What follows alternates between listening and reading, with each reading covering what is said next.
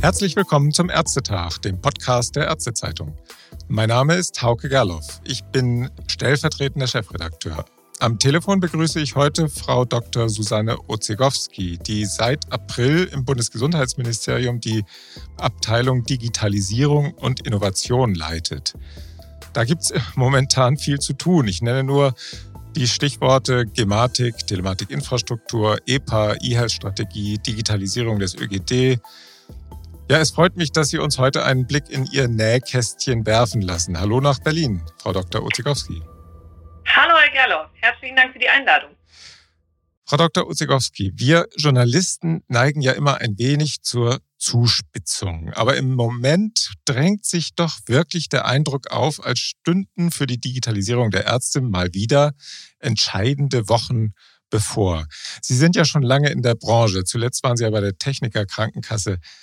Sehen Sie das mit den entscheidenden Wochen mit Blick auf die Gesamtentwicklung der letzten 20 Jahre auch so?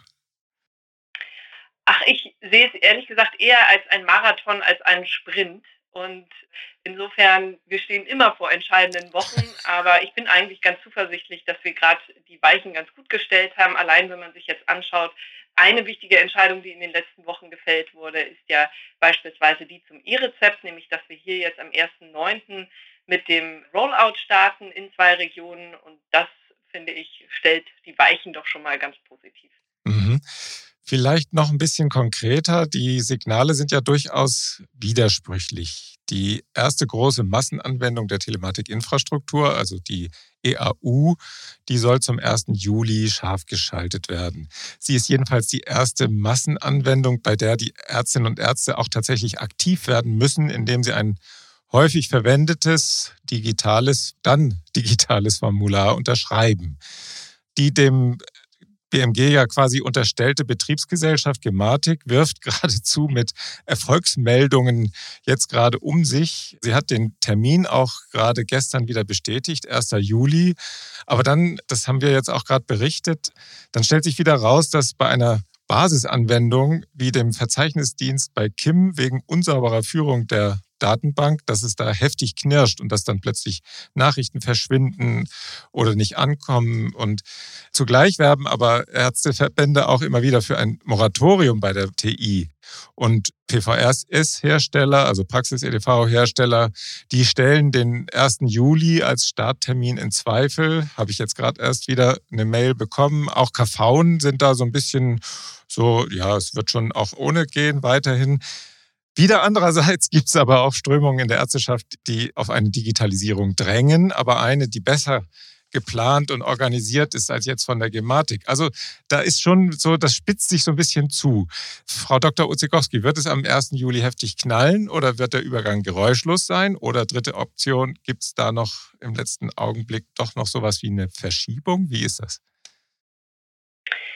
Wir haben ja bei der EAU, wie bei vielen anderen Anwendungen, wie beispielsweise dem E-Rezept auch, ein sukzessives Hochlaufen. Also sprich, diese Anwendungen werden nach und nach in der Breite angewendet. Wir haben Stand heute mehr als 9 Millionen EAUs, die schon von Ärzten an Krankenkassen geschickt wurden. Also wir reden jetzt hier nicht mehr nur von einem Piloten, sondern das ist schon eine Massenanwendung, auch wenn sie noch nicht mhm. flächendeckend genutzt wird.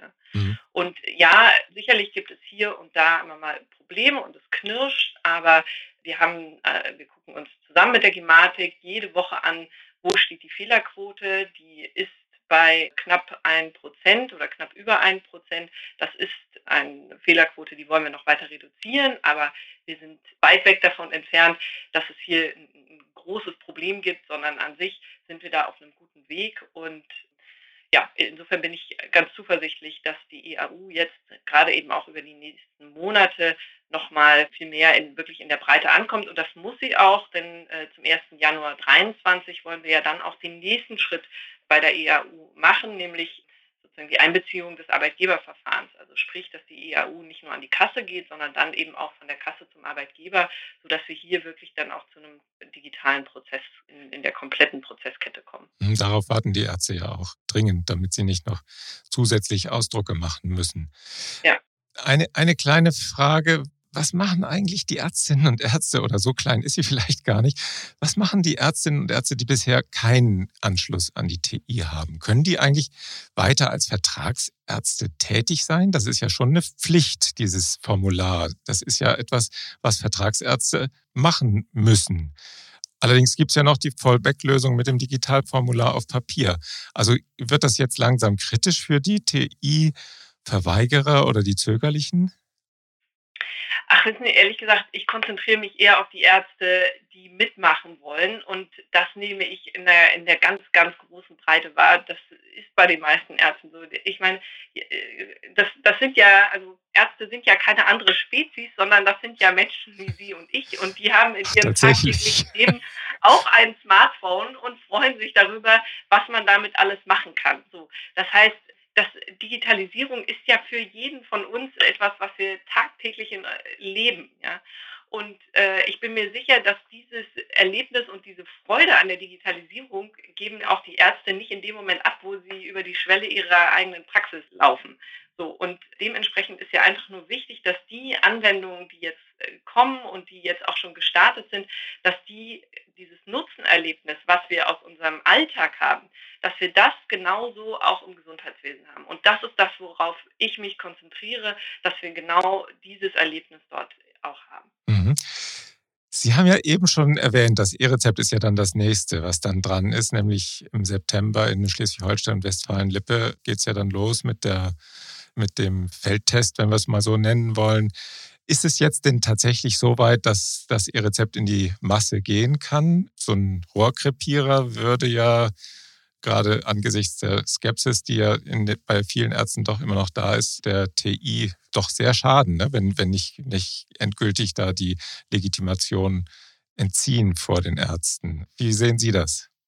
Äh, für mich ist es kein, kein Feldtest mehr, sondern für mich ist es jetzt wirklich ein Rollout, den wir sozusagen aber unter kontrollierten Bedingungen jetzt starten. Und äh, ich bin sehr, sehr froh, dass wir mit den beiden kassenärztlichen Vereinigungen, Westfalen-Lippe und auch Schleswig-Holstein, mit denen wir hier übrigens auch ganz eng im, im, Dialog und im Austausch sind, dass wir mit denen zwei Partner gefunden haben, wie natürlich auch die Apotheker und die Zahnärzteschaft, die hier in, in sehr engem Austausch mit ihren Ärzten, aber auch mit einer großen Begeisterung für das Thema an Bord sind und mit denen wir wirklich gemeinsam abstimmen, wie wir hier vorgehen. Und das Ziel ist nicht, dass zum 1.9. sozusagen mit dem Kirchturm, Glockenschlag 0 Uhr plötzlich alle Ärzte in Schleswig-Holstein und Westfalen-Lippe sofort das E-Rezept nur noch ausschließlich nutzen und sonst steht der Gesetzgeber mit dem Hammer da, sondern dass wir hier erstmal mit einer kleinen Gruppe, aber einer schneller, größer werdenden Gruppe das E-Rezept dann eben auch in die ganz normale alltägliche Nutzung bringen, aber das Ganze eben darüber begleiten, dass die Ärzte, wenn es Probleme gibt, sofort wissen, an wen muss ich mich wenden, also beispielsweise hier auch eng unterstützt werden von der Kassenärztlichen Vereinigung, genauso auch wie von ihrem Softwareanbieter. Mhm. Die wiederum werden von der Gematik unterstützt. Also auch hier gibt es ganz klare Kontaktwege und einfach so, dass niemand allein gelassen wird. Und wenn es Probleme gibt, man weiß, an wen muss ich mich wenden. Aber wir haben ja schon heute über 30.000 E-Rezepte, die ausgestellt wurden. Also wir sind ja weit davon entfernt, jetzt noch bei so einem ganz kleinen Pflänzchen zu sein, sondern es gibt ja schon ganz viel Erfahrung, auf die man aufsetzen kann. Und jetzt geht es wirklich einfach darum, das Ganze nochmal sehr weiter in, in die Breite zu tragen. Wir haben ja schon ähm, Erfahrungen mit eigentlich fertigen medizinischen Anwendungen, und zwar dem Notfalldatenmanagement und dem E-Medikationsplan.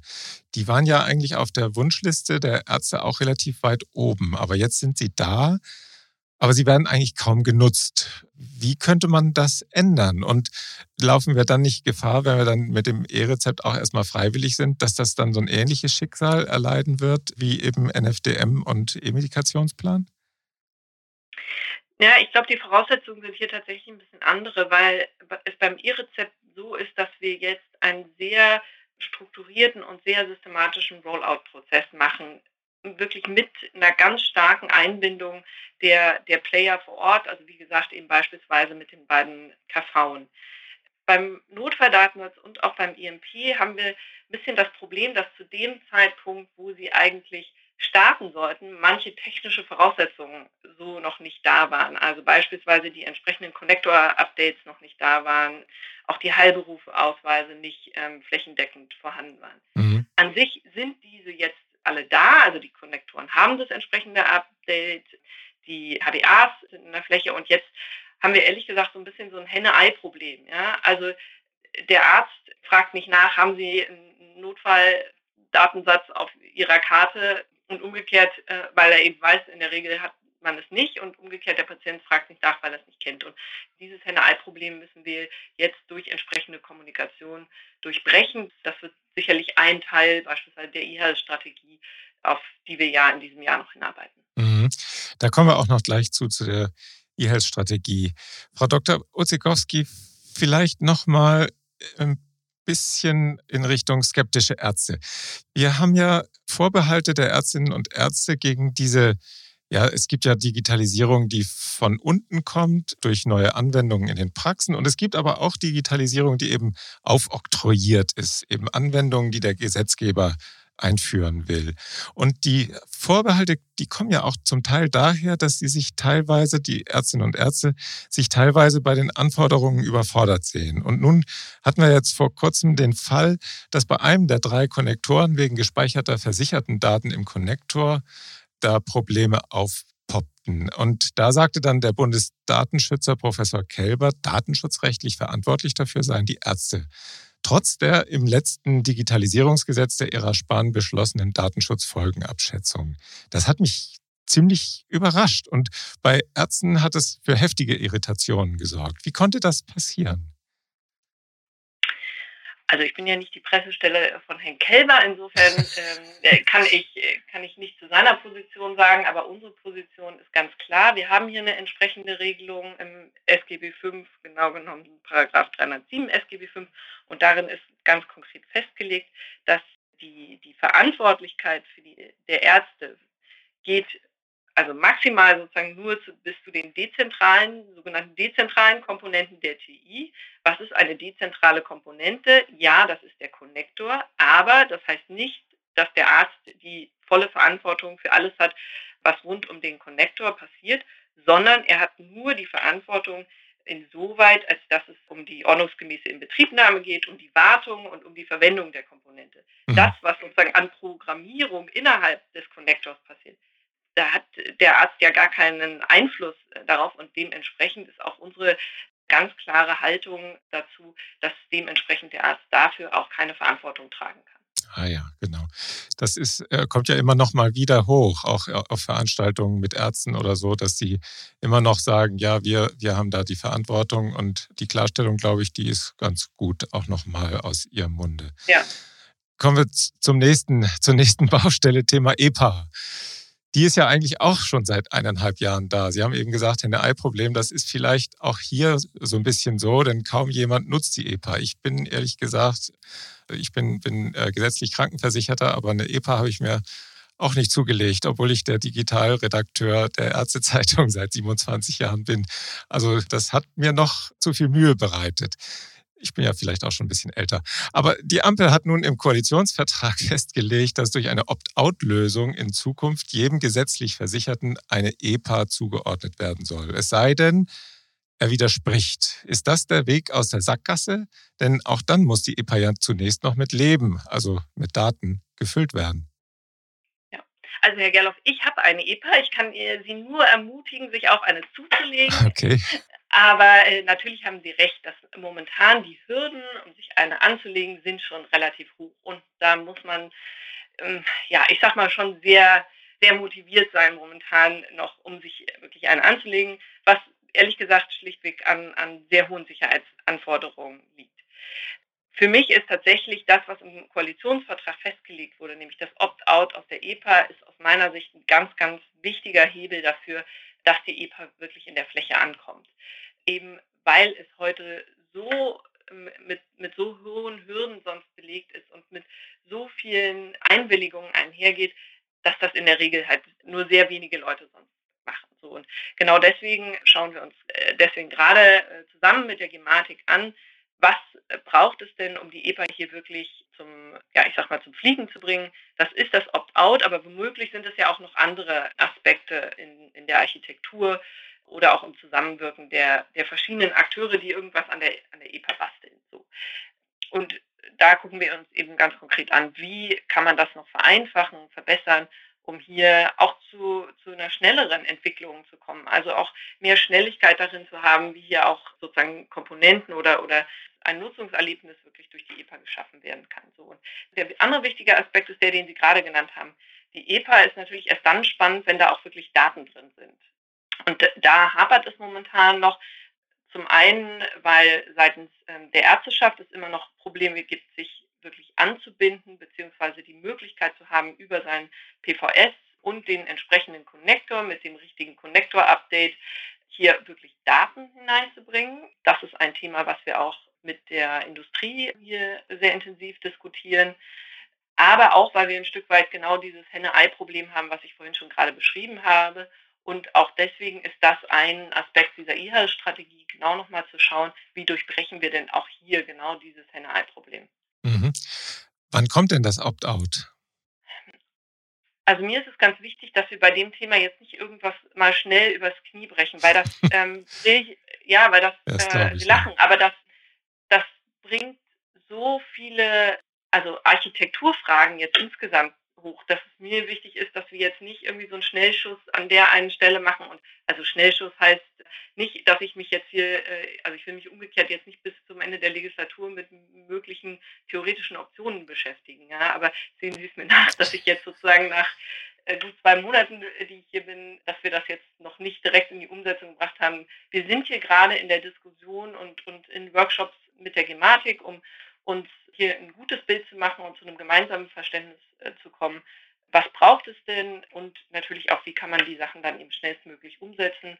Aber mein Ziel ist es schon, dass wir noch im, im Laufe dieses Jahres hier einen äh, relevanten Schritt weiterkommen. Ah ja, okay.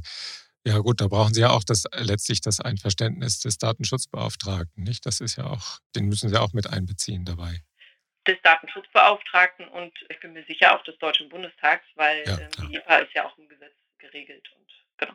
Ja, natürlich, ja, das ist dann klar, das Gesetzgebungsverfahren. Aber bis Ende des Jahres einen substanziellen Schritt weiter, das ist doch schon mal ein ja. Wort. Äh, Frau Dr. Ozegowski, verlassen wir mal die Mühen der Ebene. Das reicht ja jetzt vielleicht auch.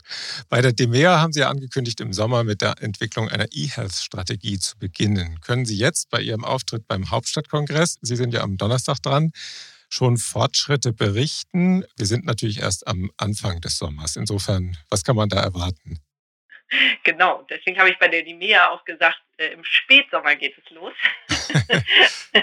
Nein, also Scherz beiseite es ist nicht so, dass wir jetzt momentan Däumchen drehen und auf den Kalender starren und warten, wann kommt denn der Spätsommer, sondern wir, wir sind momentan dabei, hier jetzt erstmal das Ganze konzeptionell und vor allem auch methodisch vorzubereiten, weil Sie können sich ja vorstellen, ähm, ich habe ja auch auf der DIMEA gesagt, wir wollen hier wirklich einen partizipativen Prozess haben, also sprich die vielen Akteure, die es im Gesundheitswesen gibt, aber eben nicht nur, ich sag mal, die Verbändelandschaft, die an der Stelle wichtig ist, sondern auch bis hin zum Endnutzer wirklich viele ähm, einbeziehen. Und sowas muss einfach gut strukturiert sein und da muss man wissen, wie der Fahrplan für sowas aussieht, weil sonst ja, kann man sich, glaube ich, gut vorstellen, dass das doch sehr schnell zerfasert, weil wir über sehr, sehr viele Menschen und sehr viele Akteure reden.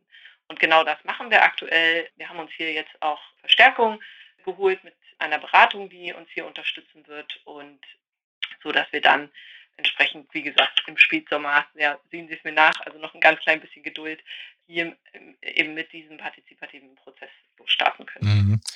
Äh, ja, wenn alle Akteure miteinander reden, also ich denke da mal an das Aktionsforum Telematik im Gesundheitswesen, da waren Sie, glaube ich, auch schon im Gesundheitswesen aktiv oder vielleicht auch noch nicht. Das ist, war, glaube ich, Ende des, Ende des vergangenen Jahrtausends. Das hat uns ja nicht wirklich nach vorne gebracht damals, nicht? Insofern ist es wichtig, das gut zu strukturieren. Und dann ist die Frage, bringt denn dann diese E-Health-Strategie tatsächlich Zug in die Digitalisierung? Sind ja jetzt eben 20 Jahre, seitdem die Telematikinfrastruktur erstmal angedacht worden ist. das hat ja jetzt so einen, so einen Ruf als Milliardengrab. Wird es dann am Ende doch mal irgendwann abgeschlossen? Oder abgeschlossen wird es ja nie als Baustelle, aber dass man dann sagen kann, jetzt sind wir echt so weit, dass wir sagen können, wir sind auch ein digitales Gesundheitswesen. Bringt das Zug? Es, also es bringt Zug und vor allem bringt es ein konsistentes Bild. Das ist das, was ich mir davon erwarte. Also mein Eindruck ist, dass wir heute ganz viel über einzelne Puzzlesteine in der Digitalisierung sprechen, so wie wir es ja auch gerade in unserem Interview getan haben. Wir reden hier über die EAU, wir reden da über KIM, wir reden da über die EPA, dort über DIGAS und so weiter. Und bei der IHER-Strategie geht es darum, diese ganzen Puzzlesteine mal zu einem Gesamtbild zusammenzusetzen und zu sagen, wo wollen wir denn eigentlich hin? Was soll uns denn Digitalisierung bringen? Und was braucht es, damit wir bei so einem Zielbild denn ankommen? Das ist aus meiner Sicht eigentlich das Entscheidende. Mhm. Einer der Puzzlesteine ist ja auch die Gematik selbst. Sie haben im Koalitionsvertrag angekündigt, dass die Gematik eine nationale digitale Gesundheitsagentur werden soll. Was wird das organisatorisch an konkreten Änderungen bringen? Geht die Gematik dann in Richtung Behörde? Gerade die Gematik wird ja immer wieder kritisiert von Ärzten, von Softwareherstellern. Jetzt auch mit dem Konnektortausch, der da ab Herbst ansteht. Arbeiten die Programmierer in der Friedrichstraße zu äh, langsam, Frau Dr. Ozegowski, oder ist sie vielleicht schlecht gemanagt? Wie würden Sie das sagen? Sie sind ja jetzt deren Chefin sozusagen, so ein bisschen jedenfalls. Ja, also hier will ich wirklich meine Lanze für die Gematik brechen, weil sie, glaube ich, an ganz vielen Stellen auch zu Unrecht für Dinge verantwortlich gemacht wird, für die sie tatsächlich nichts kann. Da hat sie auch immer ein bisschen das Problem, dass an vielen Stellen das Gematik-Logo draufsteht, wo die Gematik aber nur mittelbar beteiligt ist. Ich glaube, die Gematik hat über die letzten Jahre tatsächlich einen, einen ganz enormen Change-Prozess durchgemacht und ich ähm, nehme da also einen, einen, einen sehr gut gesteuerten und strukturierten äh, Laden, sage ich jetzt mal, wahr. Nichtsdestotrotz, ja, im Koalitionsvertrag steht drin, wir wollen die Gematik zu einer Digitalagentur machen.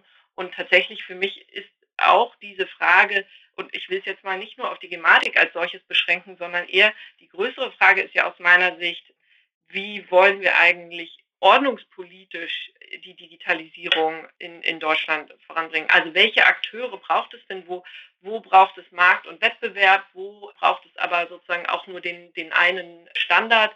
Das sind aus meiner Sicht ganz zentrale Fragen, die wir auch mit so einer IHA-Strategie beantworten müssen. Und insofern ist diese Frage, was heißt eigentlich Gematik als Digitalagentur, die Antwort darauf soll sich auch mit aus dieser ähm, Digitalstrategie ergeben. Mhm. Ein weiteres Puzzleteil in der E-Health-Strategie könnte vielleicht auch sein, die Interoperabilität der verschiedenen Systeme herzustellen. Da kommt im Moment einiges so, wenn man mal bei Twitter guckt. Die sind sehr aktiv und äh, das müssen wir vielleicht auch nochmal bei der Ärztezeitung ein bisschen intensiver aufgreifen. Denn immer wieder kommt ja bei Klagen von Ärzten über den Alltag der Digitalisierung heraus, dass die Spezifikationen vielleicht doch nicht ganz so eindeutig sind und dass dann die Interoperabilität der Systeme dann doch nicht so gut funktioniert. Ich stelle mir das immer so vor, ich kaufe mir ein neues elektronisches Gerät oder elektrisches Gerät, das aber dummerweise einen Stecker hat, der nicht in die Steckdose passt. Wie kommen wir da im Gesundheitswesen voran? Auch da haben wir über die letzten Jahre viele Schritte gemacht. Also beispielsweise gibt es jetzt seit diesem Jahr den sogenannten Interop Council ähm, bei der Gematik, der eben die Aufgabe hat, die, die verschiedenen, also einmal Standards wirklich zu setzen und, und auch äh, verbindlich mit festzulegen. Also dass wir hier von der doch eher auf Freiwilligkeit ausgelegten Regelung, die wir vorher hatten, jetzt zu einer stärkeren Verbindlichkeit kommen. Und vor allem wird auch ganz wichtig sein, die verschiedenen, ja, ich sag mal, Mechanismen hier auch ein, Stück weit zu koordinieren und zusammenzubringen. Also sprich, wir haben ja heute einmal den MIO-Prozess, der bei der KBV verankert ist. Dann haben wir den, den ISIC, sogenannten ISIC-Prozess äh, äh, oder die Aufgabe für ISIC und ISIP bei der Gematik, um es äh, zu erklären. Da geht es um Standards einmal im Krankenhauswesen und in der Pflege. Wir, wir haben auch so Dinge wie, die beispielsweise in der letzten Legislatur angestoßen wurden, ähm, dass wir jetzt eine Lizenz für SNOMED CT haben. Und die Frage ist, wie kommt die denn jetzt eigentlich in, in die Fläche und in die Verbreitung. Wir haben aber auch noch viele andere Initiativen, die auch noch über, ich sag mal, die, die Befugnisse des BMG hinausgehen, sowas wie die Medizininformatik-Initiative, die ja eher durchs Forschungsministerium angestoßen ist. Aber auch hier werden ja Standards festgesetzt. Und um das um sozusagen diesen gesamthaften Blick auf die Sache zu haben und sicherzustellen, dass jetzt nicht jeder in bester Absicht äh, eigene Standards setzt, die aber dann wieder nicht zusammenpassen. Dafür ist es ganz wichtig, dass wir jetzt diesen Interop Council haben, der jetzt eben mit der Arbeit losgelegt hat. Mhm. Noch ein anderes Thema, das immer wieder beklagt wird, das ist die äh, mittelständische Struktur der Primärsystemanbieter, wie sie so schön heißen. Also das ist dann die Praxissoftware, aber auch die Kliniksoftware. Es wird dann immer wieder gesagt, die kleinen Unternehmen seien nicht in der Lage, die Anforderungen der Digitalisierung an die teilweise schon alten Programme umzusetzen oder in den Programmen umzusetzen. Wie sehen Sie das? Brauchen wir hier mehr Regulierung, um die Spreu vom Weizen zu trennen? Also äh, meine Aufgabe ist es jetzt nicht, die, die Industrie zu regulieren an der Stelle. Ich, äh, und ich würde es auch nicht daran festmachen, ob wir hier jetzt Mittelständler oder Großunternehmen haben. Wir gucken ja an, an vielen Stellen gerade ganz intensiv auf Startups. Das sind ja noch kleinere Strukturen und von denen erwarten mhm. wir uns ganz viel Innovation. Also ich glaube, das ist gar nicht das entscheidende Kriterium.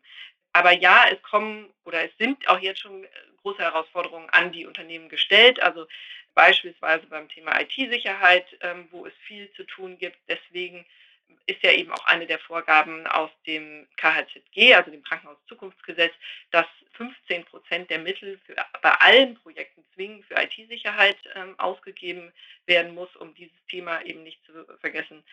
Aber auch das Thema Interoperabilität, was wir gerade eben ja schon angesprochen haben, auch das ist natürlich ein, ein wichtiges Thema für die Industrie. Und ja, das ist eine Herausforderung, weil wir kommen mal aus anderen äh, Zeiten, wo Systeme halt sehr viel stärker abgeschirmt und sozusagen eher ja, Monolithen waren, die, wo man innerhalb eines Systems gearbeitet hat. Und das ist sicherlich nicht das, wo die Zukunft hingeht, wo wir eher über Plattformen äh, sprechen. Ja? Und insofern, mhm. ähm, ja, das ist, ist eine Herausforderung, aber ich nehme das schon so wahr, dass ähm, hier auch die Unternehmen das, das erkennen. Was ich mir noch mehr wünsche, ist noch da, wo man sieht, das übersteigt jetzt die, die Möglichkeiten meines Unternehmens, dass man hier auch wirklich zu, zu Kooperationen kommt und auch gemeinsam Dinge angeht. Wir sehen das einmal auf der Seite der Leistungserbringer, dass das schon passiert. Also auch hier nochmal Stichwort äh, Krankenhauszukunftsgesetz haben wir gesehen, dass beispielsweise Krankenhäuser sich hier auch zusammentun und gemeinsame Anträge stellen und ähm, eben um gemeinsam auch neue Infrastrukturen beispielsweise zu nutzen. Und auch solche Kooperationen könnte es ja eben auch auf Industrieseite geben. Ich glaube, das würde helfen, um entsprechende, ähm, ja, auch, auch knappe Ressourcen wie beispielsweise Entwicklerressourcen ein Stück weit zu schonen, sage ich mal. Mhm. Stichwort Krankenhauszukunftsgesetz. Könnte man sich vorstellen, da gibt es ja jetzt enorme Förderung für eine bessere Digitalisierung. Es wird ja jetzt dann teilweise auch laut die Forderung, dass auch die Arztpraxen eigentlich über ein Praxiszukunftsgesetz vielleicht da noch etwas stärker unterstützt werden könnten? Ist das in Ihren Überlegungen auch, spielt das eine Rolle da? Also da haben wir an sich noch keine äh, Entscheidung gefällt. Man muss sagen, ähm, man hatte beim Krankenhauszukunftsgesetz ja so ein bisschen die, die Gunst der Stunde auch nutzen können, dass das zu einem Zeitpunkt war, äh, wo gerade das Konjunkturpaket auf den Weg gebracht wurde und dementsprechend auch Gelder da waren. Mhm. Diese Möglichkeit haben wir, wir wissen alle, wie die Kassenlage aktuell ist, haben wir jetzt gerade nicht. Aber möglicherweise gibt es ja andere kreative Lösungen. Also uns ist natürlich bewusst, dass beim Thema Praxis-IT etwas passieren muss. Und auch dementsprechend gucken wir uns auch das an, welche Möglichkeiten es hier gibt und was da sinnvoll sein kann. Ja, in der Telematikinfrastruktur waren ja jetzt die Kassen immer diejenigen, die das bezahlt haben, nicht wahr? Genau. Noch ein anderes Thema, also ich, ich, ich habe es ja gesagt, Sie haben viel zu tun in den nächsten Jahren, ist die Entwicklung des europäischen Gesundheitsdatenraums. Das ist ja jetzt in den Blick der Öffentlichkeit gerückt und da geht es unter anderem ja um den Anspruch der Bürger auf eine elektronische Patientenakte, aber auch um die Nutzung von Gesundheits- und Patientendaten für die Versorgungsforschung und auch für Studien und für die Entwicklung innovativer Therapien. Da ist ja sehr umstritten, wie viel Zugriff auf Daten die Industrie haben soll. Da haben Sie ja bestimmt auch schon einiges in der Schublade, haben Sie auch schon angekündigt, dass Sie da so ein Forschungsdatengesetz machen wollen. Fühlen Sie sich so etwas von Europa unter Druck gesetzt oder setzt das nur Dinge in Bewegung, die bei uns sowieso schon so äh, angestoßen waren? Auf jeden Fall letzteres. Also ich sehe das sehr, sehr positiv, weil ja vollkommen klar ist, also allein wenn wir über das Thema Forschungsdaten sprechen, ja, Deutschland ist schon, also ist ein großes Land und mit 80 Millionen Versicherten haben wir sozusagen da schon mal auch einen großen Datenpool, wenn wir es denn irgendwann mal schaffen, Gesundheitsdaten hier auch zusammenzubringen. Aber nichtsdestotrotz, für, für sehr viele ähm, Erkrankungen wird auch eine solche Anzahl ähm, nicht reichen. Und dann macht es ganz viel Sinn, dass man das eben auch wirklich auf eine europäische Ebene hebt und es hier eben auch europaweit möglich ist, ähm, Forschung ähm, mit Gesundheitsdaten betreiben. Also insofern, ich sehe da eine ganz große Chance drin. Und dementsprechend begleiten wir den Prozess auch gerade sehr intensiv. Das wird ja noch eine Weile auf europäischer Ebene dauern, bis das Ganze verabschiedet ist. Insofern, wir warten jetzt auch nicht auf Europa, wenn es jetzt darum geht, hier für uns unser Gesundheitsdatennutzungsgesetz zu verabschieden. Aber wir gucken natürlich sehr intensiv darauf, was passiert auf europäischer Ebene, welche Sachen macht, bei welchen Dingen macht es vielleicht schon mal Sinn, die hier quasi mitzudenken, wenn wir in, in unser Gesetzgebungsvorhaben starten. Aber ich, ja, also ich, ich sehe das eigentlich als sehr, sehr positive Entwicklung auf europäischer Ebene. Wir kommen langsam zum Schluss, äh, zumindest zu dem Schluss, was die Arbeitspakete angeht, äh, nach denen ich Sie fragen wollte und die Sie vielleicht schon ausgepackt haben. Und zwar die Digitalisierung des öffentlichen Gesundheitsdienstes. Äh, da geht es ja auch darum, Deutschland pandemiefest zu machen. Das hatten Sie ja auch bei der DEMEA als eines Ihrer Hauptziele genannt. Hier ist ja die Software SORMAS, die ja im Lauf der Pandemie eingeführt werden sollte bei den Gesundheitsämtern die scheint ja zu einer Art Sackgasse zu werden. Und dann stellt sich so ein bisschen die Frage, reicht der Pakt für den ÖGD denn aus, so wie er jetzt geplant ist, um da wirklich eine Digitalisierung richtig reinzubringen? Also wir geben für den, für den ÖGD mit dem Pakt insgesamt 800 Millionen Euro aus. Das ist eine Menge Geld, also allein für den digitalen Anteil, das ist eine Menge Geld, mit dem man, mit dem man sehr viel machen kann. Wir sind jetzt gerade an einem Punkt, wo die Gesundheitsämter ganz intensiv, auch teilweise gemeinsam mit ihren Landesregierungen, an Anträgen schreiben, um sich selber besser aufzustellen. Ähm, wir haben hier jetzt auch schon mal erste Kurzskizzen von Seiten der, der Länder und der einzelnen Gesundheitsämter bekommen und sind da sehr, sehr guter Dinge bei dem, was wir dort gesehen haben. Ja, wir werden nicht von heute auf morgen die Gesundheitsämter zu den, den digitalen Nonplusultra-Organisation machen, aber es ist ein schrittweiser Prozess und in dem sind wir jetzt gestartet. Insofern bin ich da ganz zuversichtlich. Ja, auch wir haben gelernt aus dem, was, was mit SORMAS, also mit den Entwicklungen von SORMAS über die letzten Jahre. Wir haben ja einfach eine sehr heterogene Landschaft mit, mit sehr, sehr vielen Gesundheitsämtern, die auch sehr unterschiedlich aufgestellt sind, von sehr kleinen äh, bis hin zu sehr großen und dementsprechend auch unterschiedlichen Fähigkeiten, Kompetenzen und das gleichzeitig ja in einer Situation, wo Pandemie herrscht, also sprich, wo auch wenig Leute und Kapazitäten und Zeit da waren, sich jetzt noch sozusagen mit Grundsatzfragen der, der Digitalisierung zu beschäftigen. Und ich äh, hoffe, dass wir hier jetzt eben über die nächsten Monate und Jahre in, dahin kommen, dass wir sukzessive hier eben die Gesundheitsämter jetzt wirklich ins, ja, ich sag mal, ins 21. Jahrhundert heben, was deren digitale und technische Ausstattung angeht. Mhm. Frau Dr. Uzikowski, Sie werden ja immer als BMG-Abteilungsleiterin stark mit der TI und Gematik identifiziert. Tatsächlich heißt die Abteilung ja Digitalisierung und Innovation. Und damit sind Sie zuständig auch für Cybersicherheit. Das hatten Sie ja eben auch schon angedeutet. Das ist ja auch über das Krankenhaus Zukunftsgesetz sehr stark thematisiert worden. Sie sind auch zuständig für den Innovationsfonds und für Ethik in der Medizin. Welche Baustellen erwarten Sie eigentlich in diesem Bereich? Genau, also zum Thema Cybersicherheit habe ich ja schon ein paar Worte gesagt. Auch hier gibt es noch etliche Initiativen, die jetzt gar nicht nur aufs Gesundheitswesen bezogen sind, sondern ja auch darüber hinausgehen und auch nicht nur auf nationaler, sondern internationaler Ebene, wo wir intensiv dran, dran mitwirken.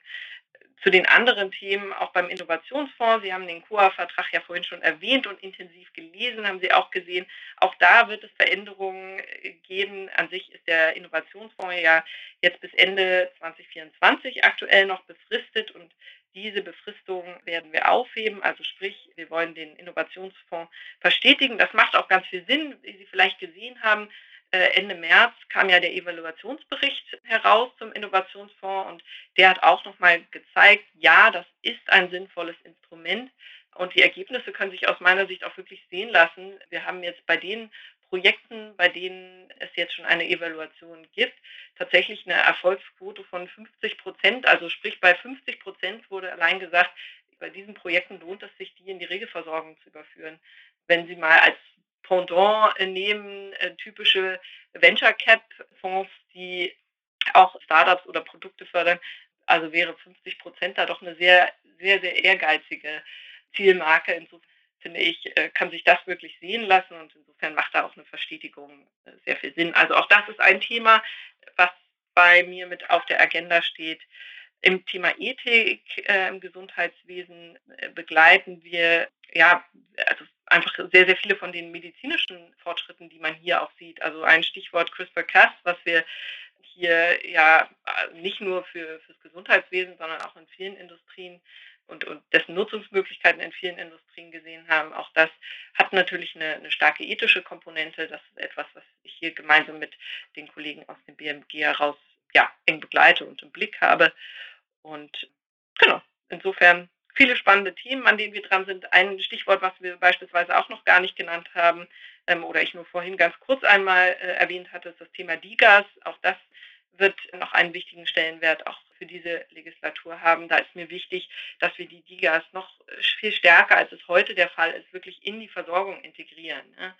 Bisher stehen sie ja so ein, ein, Stück weit neben den anderen Sektoren, die wir schon haben. Also ja, ein Arzt kann eine DIGA verordnen, aber was er nicht kann, ist dann eben auch die Daten zu sehen, die darüber generiert werden oder auch zu sehen, hat denn die DIGA einen Erfolg oder nicht. Und das ist etwas, was wir aus meiner Sicht unbedingt ändern müssen und wo es wirklich eine Integration in die Versorgung und die Versorgungsabläufe braucht, damit die DIGAs hier auch ja, noch mehr Nutzen schaffen können. Ja, damit schließt sich ja fast der Kreis. Der Innovationsfonds finde ich auch sehr spannend. Das ist auch viel Arbeit für den Gesetzgeber, diese, diese Projektstrukturen dann in Paragraphen zu gießen, um das dann in die Regelversorgung zu übernehmen. Ich, da bin ich äh, sehr gespannt, was da in den nächsten Jahren dann kommt. Da gibt es ja schon einige Geschichten, die da eben jetzt befürwortet worden sind. Aber mit den DIGA kommen wir dann zurück in Richtung E-Health und da kommt jetzt die Frage der Fragen. Sie sind ja jetzt schon lange im Gesundheitswesen dabei. Vor allen Dingen bei, zuletzt jetzt sehr entscheidend bei der Technikerkrankenkasse. Nun sind Sie praktisch am Schalthebel, wo Sie ja wirklich auch vieles äh, bestimmen können, wie sich das entwickelt. Und Sie haben jetzt über die E-Health-Strategie geredet. Wie ist denn eigentlich Ihr persönliches Zielbild für E-Health am Ende? Der Legislaturperiode. Es sind ja nur noch drei Jahre, nicht? Und die gehen schnell vorbei. Wo stehen wir dann? Was ist so Ihr persönliches Ziel, das Sie sich gesetzt haben? Also mein persönliches Ziel ist wirklich, dass wir dann Anwendungen in, im Alltag, im ganz normalen Versorgungsalltag haben. Also dass wir eben nicht mehr nur über ja, sozusagen Piloten und kleine Pflänzchen sprechen, sondern dass wir dann spürbar die Digitalisierung im ganz normalen, wenn Sie oder ich in die Arztpraxis gehen, dass es dort angekommen ist und dass es nicht als etwas wahrgenommen wird, ach ja, da muss ich jetzt schon wieder, sondern dass äh, wir merken, boah, das ist super, das bringt mir was, das hilft mir, das vereinfacht Dinge, das macht meine, meine Versorgung besser, das erleichtert mir Kommunikation. Ich glaube, darum muss es gehen und das ist mein Ziel für diese Legislatur. Anspruchsvoll. Aber wenn man sie so hört, dann könnte man fast daran glauben. Also sie verbreiten Optimismus. Das kann ich jetzt sagen nach dem langen Interview. Super, das freut mich. Sonst würde ich das auch nicht machen. Ja, genau, so ist es. Ja, das war ein Parforce-Ritt durch die Digitalisierung des Gesundheitswesens. Ich denke, wir alle dürfen gespannt sein, was da noch in den kommenden drei Jahren aus Berlin kommen wird. Vielleicht kann aus Deutschland ja doch noch ein digitales Musterland oder sowas ähnliches werden. Das, die Deutschen wollen ja immer dann gerne Musterland sein. Vielen Dank, Frau Dr. Uzekowski, für das tolle Gespräch und alles Gute für Sie. Vielen Dank, Herr Gallo. Hat sehr viel Spaß gemacht. Und auch Ihnen vielen Dank fürs Zuhören. Bis zum nächsten Ärztetag. Tschüss.